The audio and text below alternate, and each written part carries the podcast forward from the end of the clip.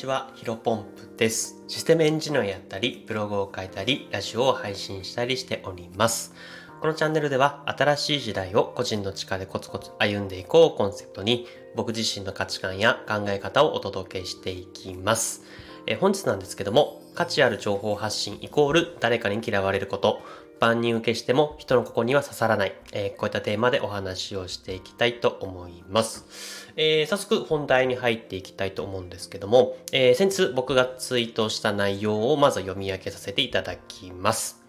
え価値ある情報とは誰かに嫌われるということ。万人受けする発信をしても結局誰の心にも刺さらない。そして何を発信したとて誰かには必ず否定されるもの。どうあがいても100人中100人に好かれないのだから自分の信じてる価値観を前面に押し出す方が吉。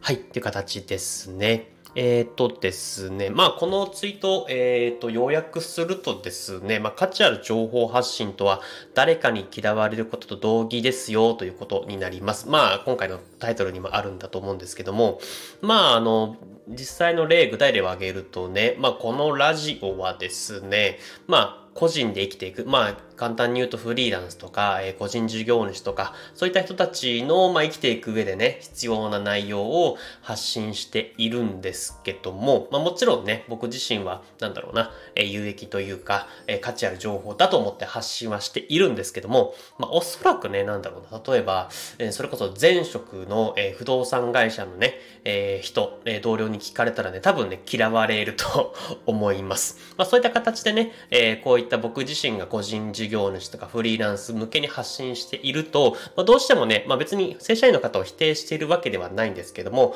まあ、正社員のこんなところがあんま良くないよね、みたいな、個人でやっていく方が、えっ、ー、と、得だよね、みたいな発信にどうしてもせざならざるを得ないと思うんですね。まあ、そうなると、えー、正社員として働いている人に関しては、あのー、なんか批判、批判されているような、批評されているような感覚に陥って、まあ、嫌われるんじゃないかなというふうに思っています。まあ、えー、改めてね、僕の、えー、考え方をお伝えしておくと、別に正社員の方はね、否定してる必要は全くつもりなくてですね、まあ、それ、逆に、うんと、正社員のところもメリット十分にあるなと思っていまして、まあ、例えばね、えっ、ー、と、ウェブ制作だったりとか、まあ、プログラミングで技術を学びたいということでありましたらね、えー、正社員として働きて、で、お金をもらいながら、えー、会社のスキル、えー、ノウハウっていうのを盗めるっていう感じでですね、まあ、むしろ、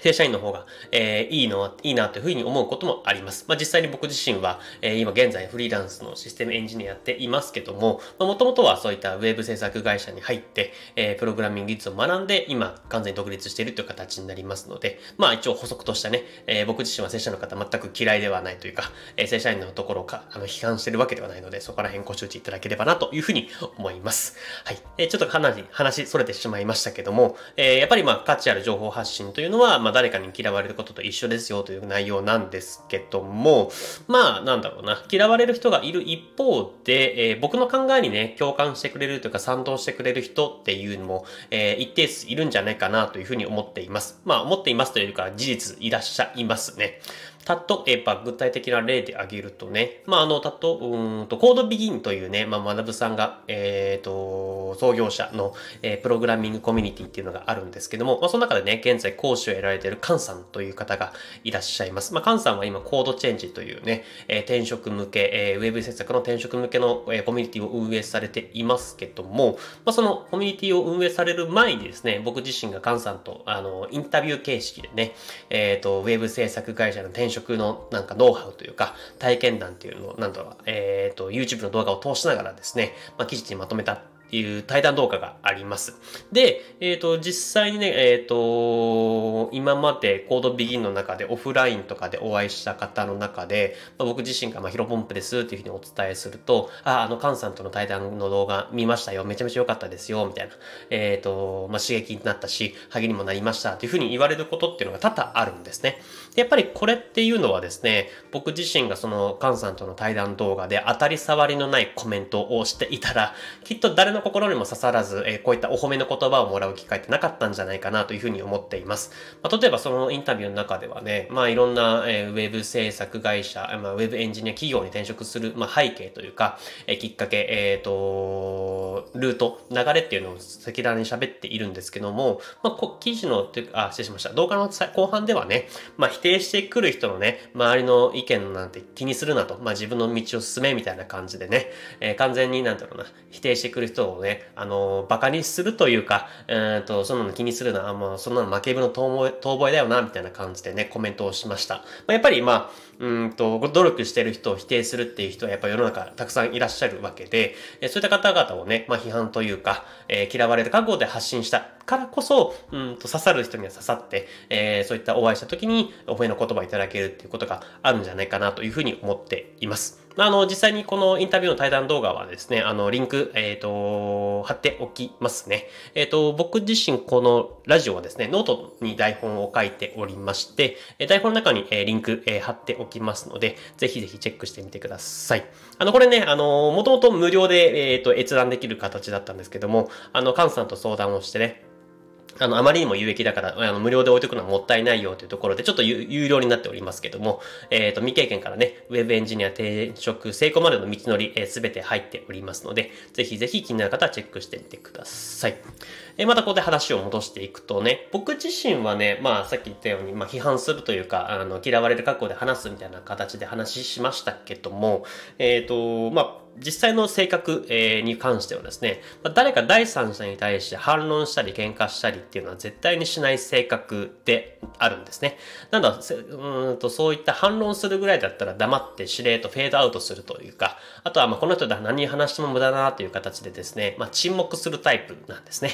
ただし、まああの、そういった形だと、まあ沈黙してもね、このラジオ、あの、沈黙しても全く面白くないコンテンツになるので、まあ喋るときは喋るんですけども、まあ誰よりもね、自分の信じた道を突き進む自信だけはあるんじゃないかなというふうに自分の中で自負しております。まあ、僕のね、影響力なんてこれっぽっちもないかもしれませんけども、まあ、これからも、えー、誰かの心に刺さるように発信をしていって、まあ、時には、まあ、自分の信じる道と、えー、その自分の信じる道を馬鹿にする人とね、出会うことも多々あるんですけど、まあ、そういった方々はね、えっ、ー、と、直接言うわけではないですけども、まあ、このラジオを通して、えー、そういった方々の、うんと、意見に反対というか、まあ、自分はこう思ってますよというところをですね、えっ、ー、と、引き続き、うん、自分の中で芯をまっすぐ通してね、えー、発信していきたいなというふうに思っています。まあ、繰り返しになりますけども、どんなことを言ってもね、100人中100人に好かれることはないと思っています。まあ、よくね、例になりますけど、ロバと老夫婦という、まあ、あのー、風物というか、なん、なんて言うんでしたっけ？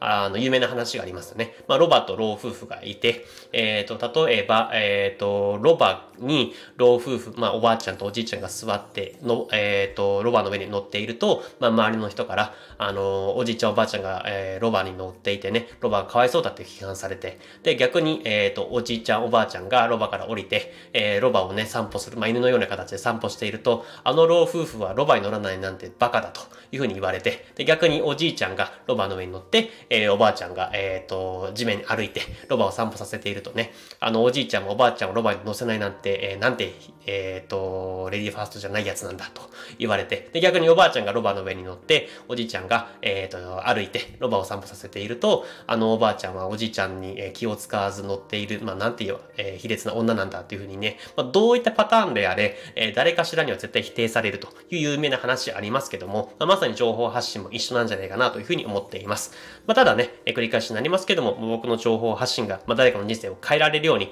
そして、えー、ゆくゆくはその僕のね、えラジオのところで、え、考えに協賛というか、賛同してくれて、まあ、いつかね、そういう人たちと一緒に働けるようにですね、これからも情報発信を続けていきたいなというふうに思っております。えー、本日の話は以上です。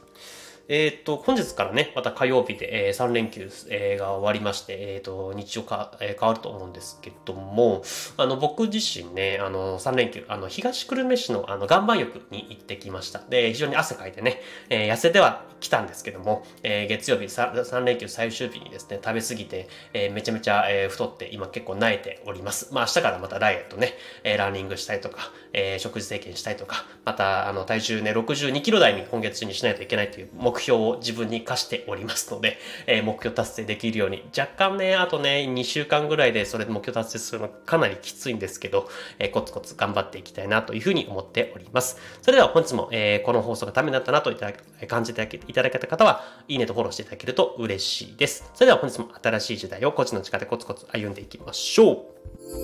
う。